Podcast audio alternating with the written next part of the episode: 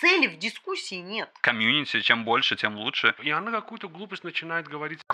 Mənim sizi bura yığmaqda məqsədim odur ki, sizinlə işləmək çox çətindir. Sizdən adam olmayıb, olmayacaq da. Götürək elə mənim bu bacım oğlum Makindoji. Nə qədər bu Makindoji demək olar, ay oğul, bu xırda xuru şalverdən əl çək. Nə görmüsən bu xırda xuru cırcındırda? Naski, naski dirjatil. Nə bilim, qalıstuq, qalıstuq dirjatil. Ada nəyvə lazım da?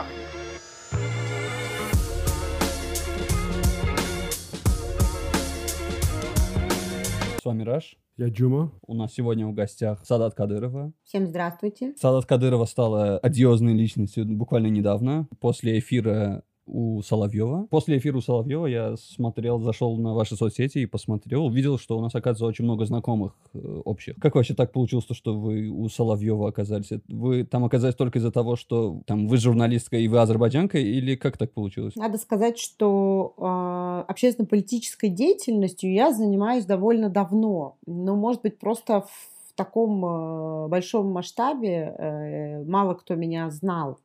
Но на самом деле э, там пишу, публикуюсь и говорю открыто о проблемах, э, которые есть и, скажем так, в России, о проблемах диаспоры, к примеру, и о том вообще, как э, информационное поле в России развивается и почему в информационном поле в России так мало, скажем, экспертов или журналистов, не обязательно происхождение азербайджанского, хотя тоже неплохо было бы, но и даже тех людей, которые, скажем, ну, могли бы э, в противовес э, проармянской точки зрения э, высказывать какую-то иную, да, потому что все-таки я считаю, что ну, как-то демократия и возможность высказывать свою точку зрения, она, конечно, заключается как раз в том, когда есть полярность этих точек зрения, а не одна только.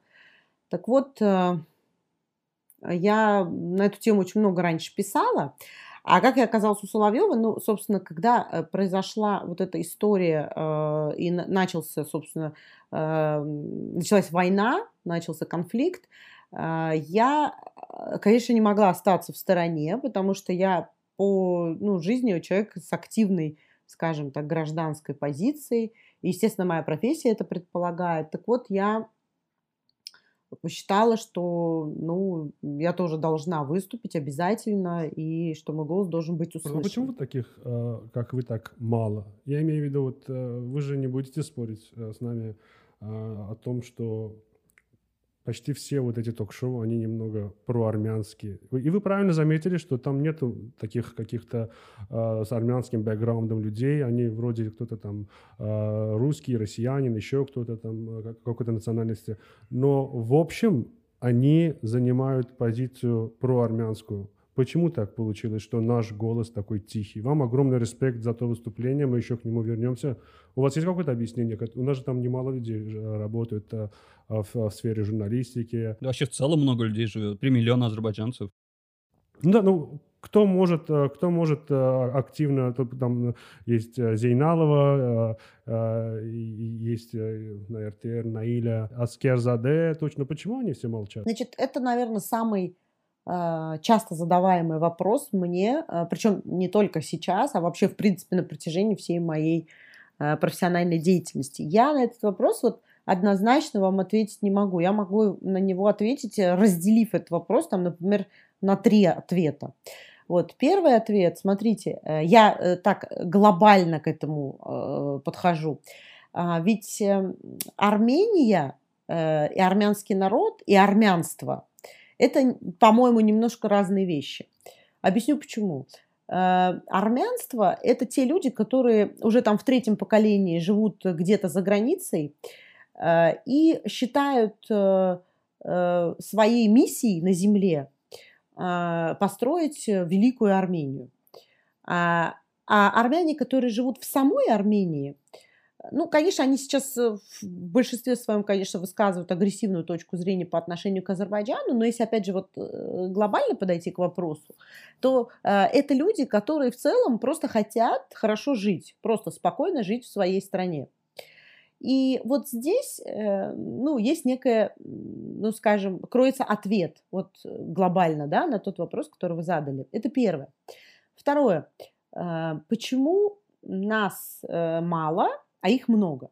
Во-первых, они этим занимаются, ну, как минимум, там, где-нибудь на сто лет больше, чем начали этим заниматься азербайджанцы. Азербайджанцы, собственно, э, осознали и поняли э, необходимость вообще информационной войны, если можно так назвать, да, или борьбы информационной, после того, как проиграли информационную войну в 90-х годах и потеряли во время Первой Карабахской войны Карабах. Собственно, ведь проиграли информационную войну в первую очередь. Это первое. Второе, э, как бы еще один из ответов такой – вот лично это мое э, мнение, вот мое умозаключение, скажем, к которому я пришла. Вот знаете, Азербайджан сильное государство. Оно э, настолько сильное, настолько самодостаточное, что в целом не нуждается в сети лоббистских организаций по всему миру. А, для того, чтобы как-то имплементировать или продвигать свои идеи, Азербайджану не нужно э, плодить вот эту сетку лоббистов по всему миру. И э, Азербайджану не нужна поддержка этих лоббистов, ведь Армения в целом существует за счет э, тех армян, которые за рубежом живут, по большому-то счету, а не наоборот. Так вот, э, у Азербайджана другая история. Э, Азербайджан является центром притяжения для всех азербайджанцев мира, а не наоборот. И поэтому Азербайджан в целом не видит для себя в этом, ну, вот такой скажем так, витальной необходимости, понимаете, развивать. Да, и вот третий ответ, эм, значит, вы упомянули несколько фамилий. Вы понимаете, я сейчас хочу, чтобы вы меня правильно поняли, и все, кто вот нас будет слушать и слушает, я ни в коем случае там никого не оправдываю и ни на кого не нападаю. Это просто вот мой ответ. Значит, вот смотрите, а, эти люди, они ну, как бы вот пришли к тому, к чему они пришли сами. И э, они прекрасно осознают, что потеряв то, что у них сейчас есть, вряд ли, э, ну, вряд ли будет вот такая же ну, скажем, нет у нас такой лоббистской структуры, которая бы так мощно поднялась и встала, знаете, как бы вот как орел рас, распростерла бы крылья над ними и уберегла бы их от любого рода там потерь, нападков и так далее. То есть вся их личная трагедия, связанная там с карьерой, с потерей чего-то, это будет исключительно их личная трагедия, ну и тех людей, которые, возможно, их окружают и будут их поддерживать. Поэтому тут, э, понимаете, предъявлять претензии к людям, э, ну, как бы только можно с точки зрения какой-то вот, э, какого-то там личного, взывать к их личному патриотизму. Ну, люди как бы по-другому, может быть, их воспитали или вообще, в принципе, они на жизнь по-другому смотрят. Они индивидуалисты, вот, понимаете, не хотят они э, сосуществовать вот в таком каком-то социуме и не, и не чувствуют себя частью вот этого социума. Ну, обидно немножко, да. Я, я, я согласен, что самодостаточные государства, страны, они не нуждаются в диаспоре, на самом деле. Но э, говоря вот об этом армянстве, это вредная такая штука, да, вот армянство головного мозга. А азербайджанство нужно как Вы знаете, вот э, не дай бог, чтобы это превратилось в, в, в, там, в азербайджанство головного мозга. Любить свою страну, любить свой народ, это не значит ненавидеть всех окружающих, это не значит становиться э, мононациональным государством, это не значит агрессировать, это не значит э, переписывать историю, это не значит нападать на тех, кто считает по-другому. Э, любить свою страну и историю и, например, там э, исповедовать свою религию, это как раз-таки говорит о том, что значит ты точно так же должен ну, с уважением относиться к другим религиям, другим странам, другим народам. Но здесь э, тут один есть момент, на который я тоже хотела обратить внимание. Опять же, это мое вот за последнее, можно сказать, время умозаключения. Вы знаете, мне кажется, вот армяне очень долго уже этим всем занимаются по всему миру. И мне кажется, что Вообще, вот это, как э, говорится, есть такая пословица или поговорка русская, э, не перегнуть бы палку, да, вот в данной, в данной ситуации мне кажется, что вот уже перегнули палку. Потому что, если вы обратили внимание, даже вот на общий фон, на тенденцию, да, понятно, что перекос есть в армянскую сторону, но все равно Если в самом начале войны, а, вот знаете, как в, в Америке, когда проходят выборы да, в американских штатах, то, как правило, есть демократические штаты, есть республиканские штаты. И за них кандидаты не ведут никакую борьбу, потому что они понимают, что это бесполезно вкладывать деньги туда, ездить. Это уже э, там, знаете, столетиями демократические, а это уже столетиями республиканские. Но есть несколько штатов, которые называются swing states. Это те колеблющиеся штаты. Это те штаты, за которые, собственно, и вся борьба идет, и все деньги сосредоточены вот в этих штатах. И здесь то же самое. Понимаете, вот если мы говорим о swing, э, ну там societies или о swing э, mass media, да, то вот эти swing mass media, если в начале э, их э, симпатии были на стороне Армении, то сейчас они уже начинают говорить о том, что, слушайте, ну как-то вот не может быть так, понимаете? Ну не может. Сомнения закрадывают. Да, то есть потому что вот это уже... Но они в то же время не а, проазербайджанские. Ну, вы понимаете как? Если мы будем говорить в целом о всем либеральном сообществе, куда, э, о, котором мы сейчас можем сказать там в лице там западного, да, например, мира, да, то, конечно, э, тут надо понимать. Вот сейчас вообще как будто вот эти прозрели все, вот там, как это так, вот либералы, демократы, как же так, и вы вот такие все, вы же, вы же как бы вот по сути должны, собственно, э, отстаивать справедливую точку зрения, ведь так принято в таком, ну, скажем, общественно, глобально мировом ну, формате, да, а на самом деле, если так глубоко копнуть, эти вот либеральные установки, структуры и эти либеральные э, страны, они ведь по большому счету либерализм, э, э, ну как бы создали, можно сказать, как и насадили ради достижения своих собственных интересов для того, чтобы в конечном счете распределять сферы влияния сначала в регионе, потом в мире. И э, на сегодняшний день, когда мы видим ну, людей, которые даже в том же Азербайджане сейчас либералы, которые там демократы, о, ну как же так? Вот, мы там воспринимали вот эти все СМИ, средства массовой информации, как э, просто, знаете, глаз вопиющий в пустыне, как что-то такое, вот истина в последней инстанции, и тут мы видим... Вот это я. Вот, видите? И тут мы видим такое. Так вот, я вам хочу сказать, вот э, на самом деле для меня, например, здесь ничего удивительного нет, хотя, хотя я вам должна признаться, что, например, я свою карьеру начинала в партии «Яблоко», если кто не знает. Э, такая демократическая партия, которая тоже сейчас абсолютно такую проармянскую позицию заняла в самом начале. Ну, по крайней мере, я увидела э, значит, то, что написал лидер партии «Яблоко» Явлинский у себя в начале конфликта. А вы скажите, а как, как, как правильно, эффективно с этим бороться? Просто... Э... Вообще надо ли бороться? Ну, вообще есть две точки зрения, как всегда. Одна надо бороться, другая не надо бороться. И еще есть две точки зрения, э, куда Азербайджану смотреть и Э, собственно, на что тратить свои силы и средства, на Запад или на, скажем, российскую да, э, действительность ориентироваться. Вот опять же, если вы мою точку зрения спросите, то я, например, считаю, что, конечно, до сегодняшнего дня Азербайджан проводил ну, скажем, я вот не побоюсь этого слова, да, там гениальную, вот президент проводил гениальную политику как э, эквилибрист, да, вот, который стоял на тоненьком канате и просто вот э, лавировал в любой ситуации, и эти, все эти ситуации просто блестяще, дипломатически отражал, отыгрывал и справлялся с этим.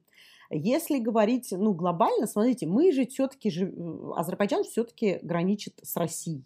Он не граничит ни с Францией, ни с Америкой, ни с Великобританией, ни с Китаем, ни еще с какими-то странами, которые в целом ну, имеют э, серьезное политическое влияние в мире.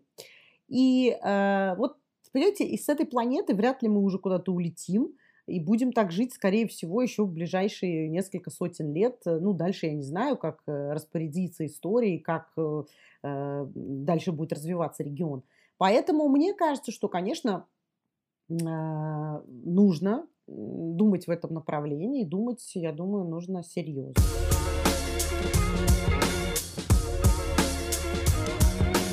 Вы до этого сказали про либеральные медиа, вообще про либералов. Я сразу же вспомнил э, либеральных медиа. Мы просто когда сегодня сделали на канале объявление о том, то, что у нас сегодня будет Садат Кадырова, она- э, у нас там написали классный комментарий, мол, почему, как так получилось, то, что либеральные медиа той же самой России, там, которые осуждали там э, оккупацию, там, неважно, аннексию разных других регионов э, в СНГ, там, Приднестровье, Абхазия, Осетия и все остальные, которые а- осуждали именно вот эту российскую, так скажем,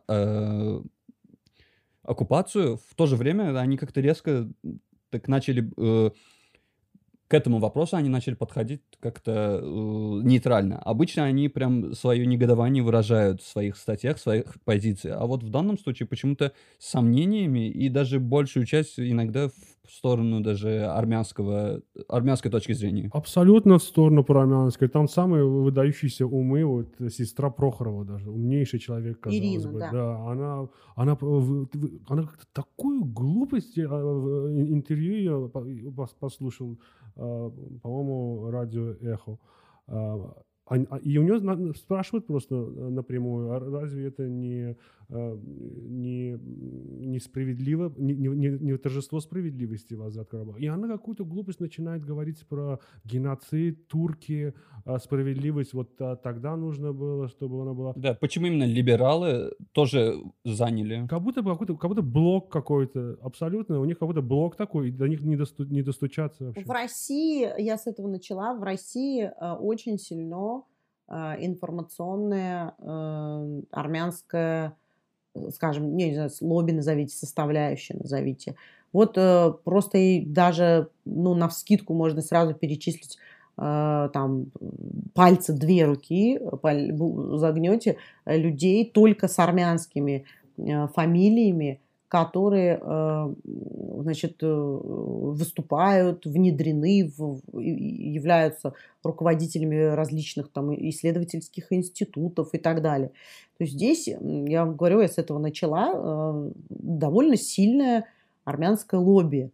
И они этим очень активно занимаются, причем они не хаотично этим занимаются, а они вот конкретно, целенаправленно этим занимаются. Ну, как бы если, э, если вы будете слышать одну и ту же точку зрения на протяжении э, многих лет, то, как, знаете, говорится, там надо сто раз сказать неправду, чтобы она в итоге стала правдой.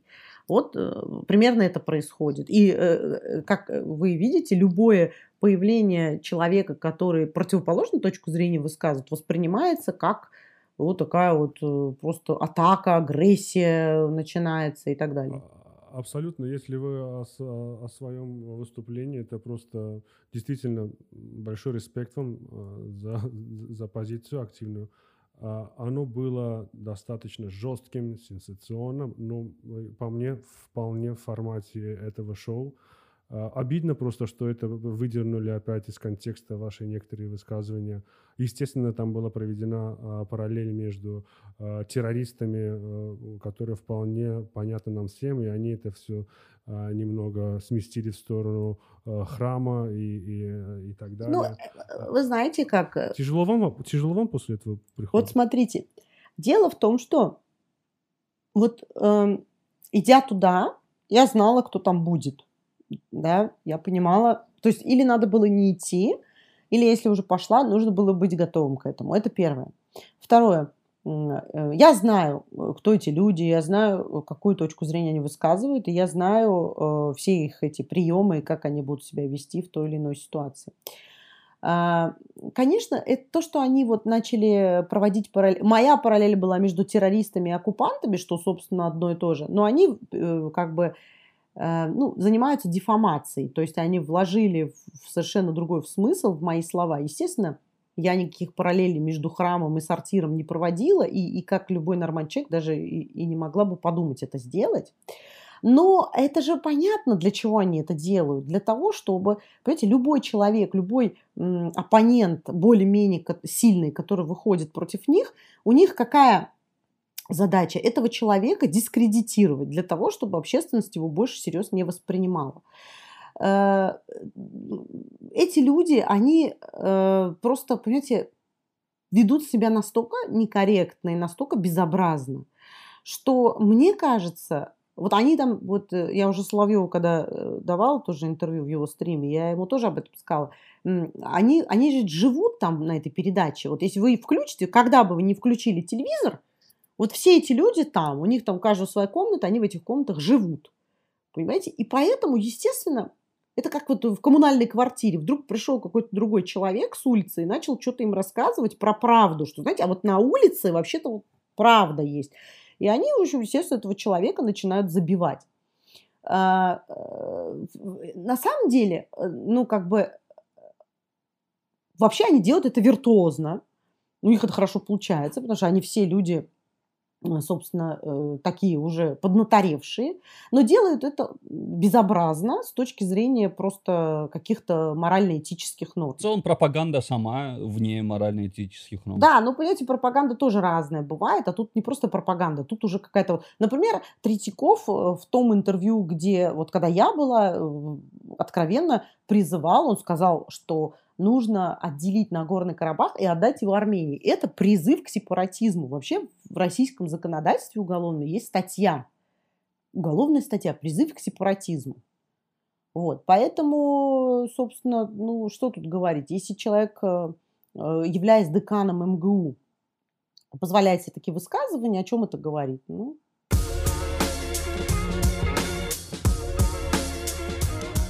Про нашу диаспору в России. У людей есть такое мнение, то, что должен быть обязательно одна диаспоральная такая организация, какая-то центральная организация, ну и решать все вопросы, э, которые решает обычно диаспора. Ну, я там сколько, пять лет прожил в Москве, я так считаю, что Россия настолько большая, что в ней нет надобности какой-то одной диаспоре. То есть намного лучше, если будет там локальных комьюнити, чем больше, тем лучше, чем делать что-то большое. И мы с вами увидели то, что их было уже несколько. Там ваки были, там были и другие, которые в целом не оправдали себя как диаспора. Я вообще слово диаспора не очень люблю.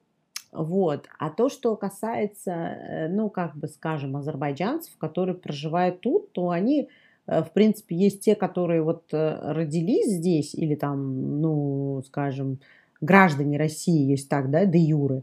А есть те, которые граждане Азербайджана приехали сюда, ну, там, либо работают, либо просто живут и так далее. Я не знаю, как будет э, дальше, как э, будет э, ам, после войны, потому что, и как я уже сказала, мне кажется, что очень серьез- серьезно поменялось, э, поменялись отношения друг к другу среди азербайджанцев, э, появилась какая некая вот такое, я даже не знаю, как это, ну, сплоченность, но это даже не то, что сплоченность, а вот, э, как, вот какая-то объединительная сила, знаете, вот э, ось, которая объединила всех азербайджанцев всего мира.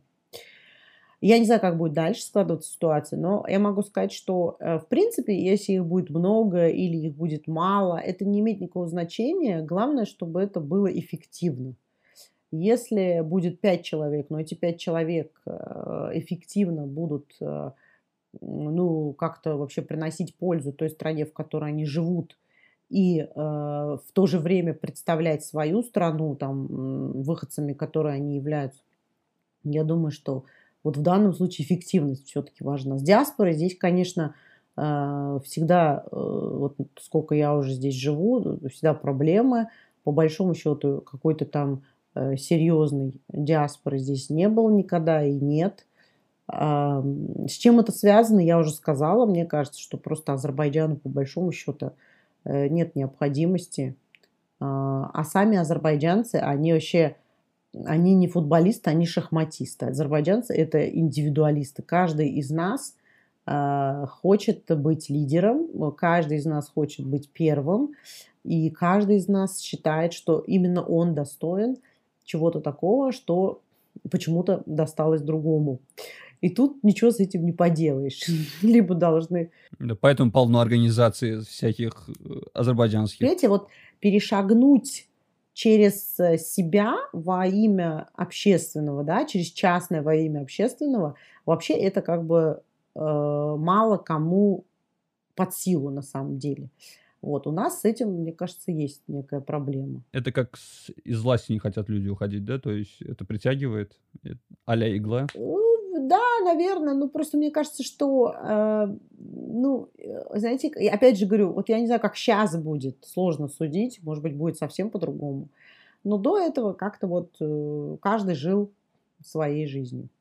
Да, да, нужно будет узнать. А, Интересно было бы, вы э, сто раз про это говорили, но, может быть, э, кому-то это все равно будет э, интересно про ваш инцидент с Навальным. Он позволил себе довольно-таки грязное высказывание шовинистское. Это было давно-давно еще, в пору, когда вы были вместе в Яблоке, правильно, Садат? Скажите, он извинился после этого или... Да, он извинился, но он извинился под давлением, его заставили извиниться. Но я вам хочу сказать, что вот э, после того, как я сходила к Соловьеву, я даже не знаю уже, что хуже. Навальный или те люди, которые были у Соловьева. Потому что когда я не была у Соловьева, я рассказывала про Навального. Теперь, наверное, уже даже Навальный не актуален в этом плане. И тот э, накал э, агрессии, шовинизма, который я испытала там от людей, казалось бы, то, то есть я сейчас вот сравнивать, проводить сравнительный анализ, то Навальный, он как бы, ну, был там молодой дурачок, ладно, там глупости какие-то сделал. А тут вроде стоят люди уже умудренные житейским опытом, те, которые, как правило, уже э, должны, ну, понимать вообще, что они говорят и что за этим стоит. И они при этом вот такую вот э, несут ахинею, и притом, э, вы же видели, там Михеев говорил, раздавим, мы вам там разрешили э, продавать здесь помидор. Ну, от- откровенно такой вот шовинизм. То есть, понимаете, вот э, такое у меня было ощущение, вот лично у меня, как будто я пришла к ним и говорю, слушайте, давайте поиграем в шахматы. Разложила шахматы и говорю, вот, давайте, я вам покажу, какая я умная, вы покажите, какие вы умные. Когда я сделала 2-3 хода, и они поняли, что я действительно умею играть в шахматы, они просто взяли шахматы и перевернули их, и начали просто кричать, что это не шахматы на самом деле, это совсем другая игра, и вообще это карты. Этот формат вообще насколько правильный? Да? Он же э, он, он э, апеллирует к самым низким, грязным э, чувствам. Конечно, но понимаете, вот сейчас, к сожалению, жизнь строится таким образом, что все, что апеллирует к самому низкому и грязному, оно имеет бешеные рейтинги. Эта программа самая рейтинговая. Вот «Дом 2». Вот посмотрите, о чем эта передача. То есть я не то чтобы ее э, как бы осуждаю, да, ну как бы есть люди, которые.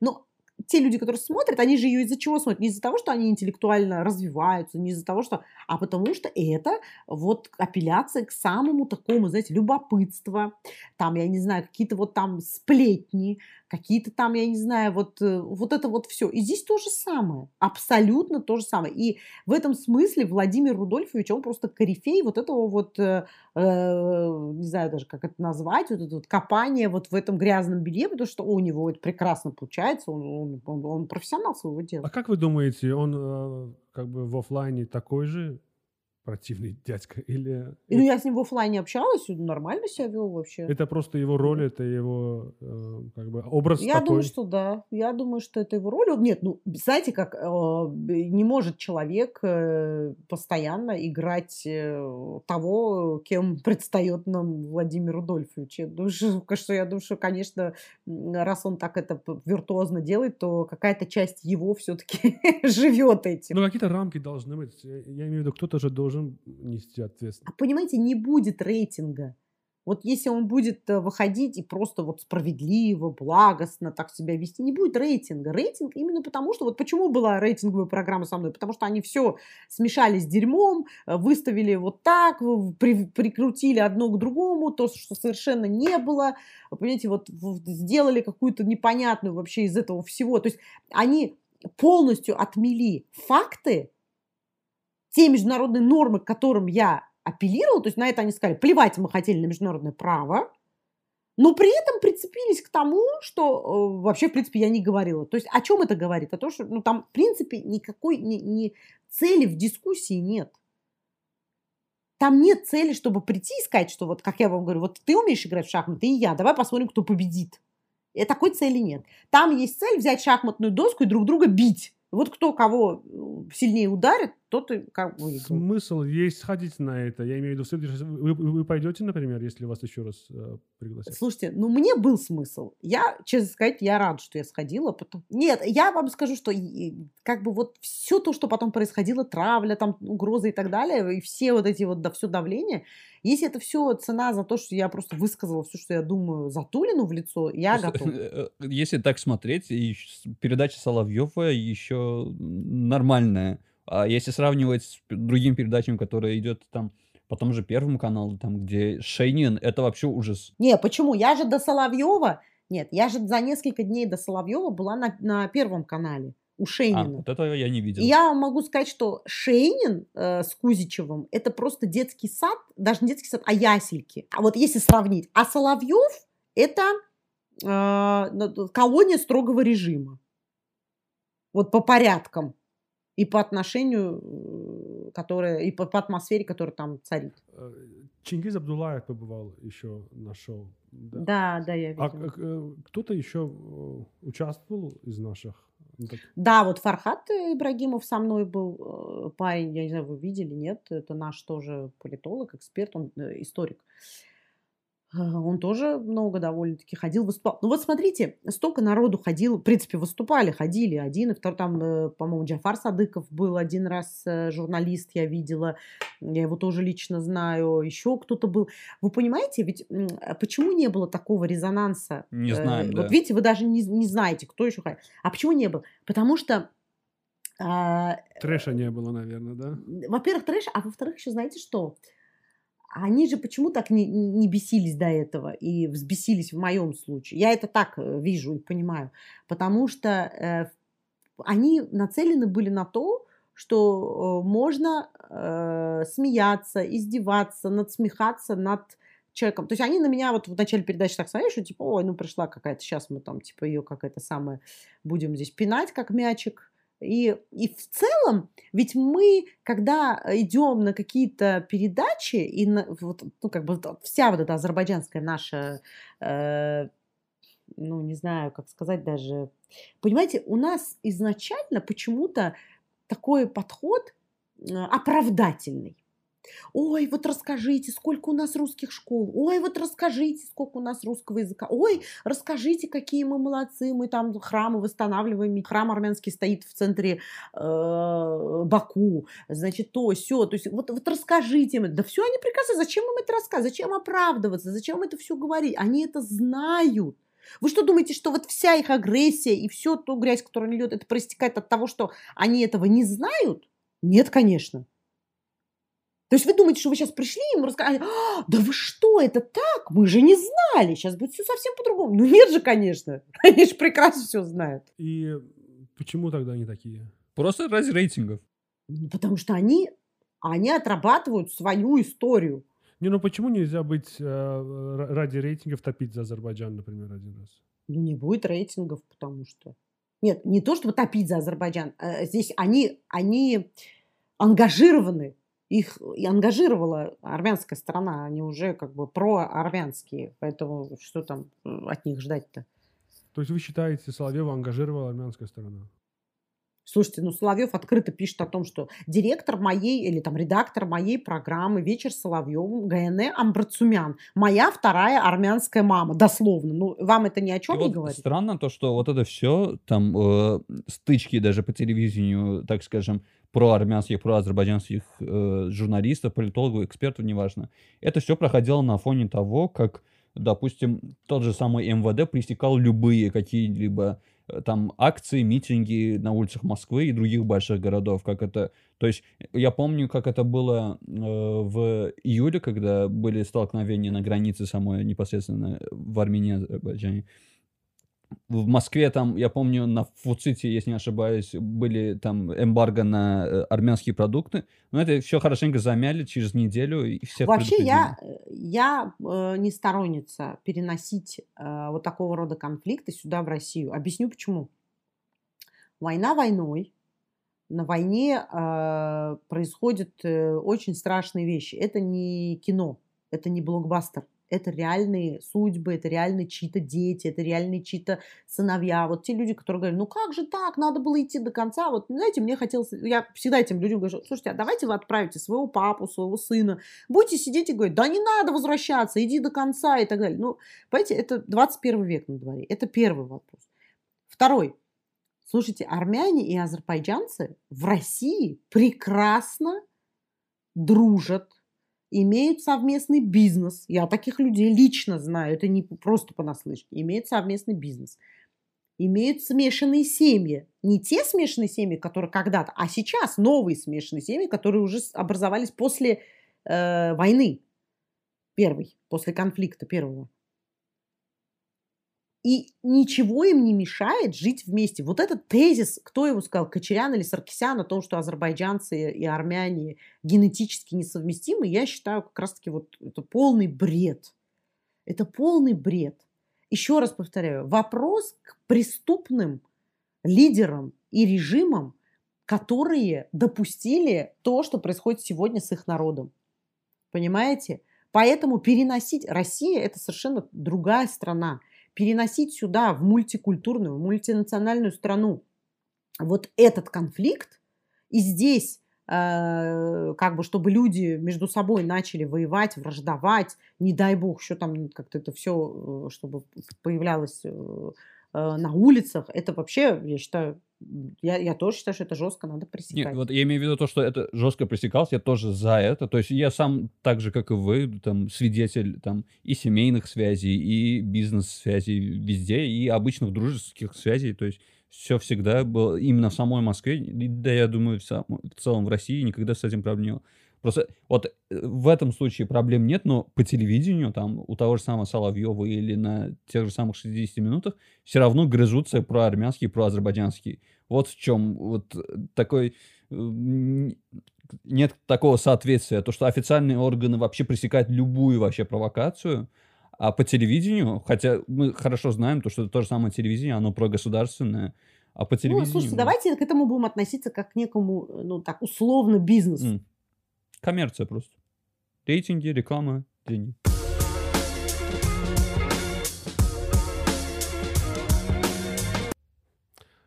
Спасибо вам большое, что вы были с нами. Мы вам желаем успехов. Э, Еще раз спасибо за вашу храбрость, и мы вас будем всегда поддерживать. Спасибо вам большое. Я надеюсь очень, что э, это интервью или там эта беседа будет интересна э, тем людям, которые к нам подключились, что я смогла максимум ответить на ваши вопросы. Я пользуюсь случаем, хочу сказать, что я есть в Фейсбуке, я есть в Инстаграме. Могу же я да, это сказать? Это же не да. Я есть в Фейсбуке. Нет, ну знаете, там, типа, там, не знаю, может, как реклама это. Я есть в Инстаграме, я есть э, в Ютубе. В Ютубе у меня есть э, передача, которая называется «Мечты сбываются» на Кадырова онлайн. Есть такой канал. Эту передачу я веду уже второй год. Она благотворительная, она связана с тем, что я приглашаю известных именитых гостей, делаю с ними интервью, и в, каждой, в конце каждого интервью мой каждый гость достает из коробочки специальную записку от ребенка, э, ну, больного каким-либо заболеванием, и исполняет... Я видел один выпуск. Да, исполняет мечту этого ребенка. У меня было очень много разных. У меня Имина Галаров был, Юсиф Айвазов, Хакамада, Мария Захарова, Гидемина Старанда. Ну, то есть из наших у меня и Чингиз э, Абдулаев был, и э, Мила Людмила Духовная, Мила Ханум, и Фархат Бадалбейли, Гусман и так далее.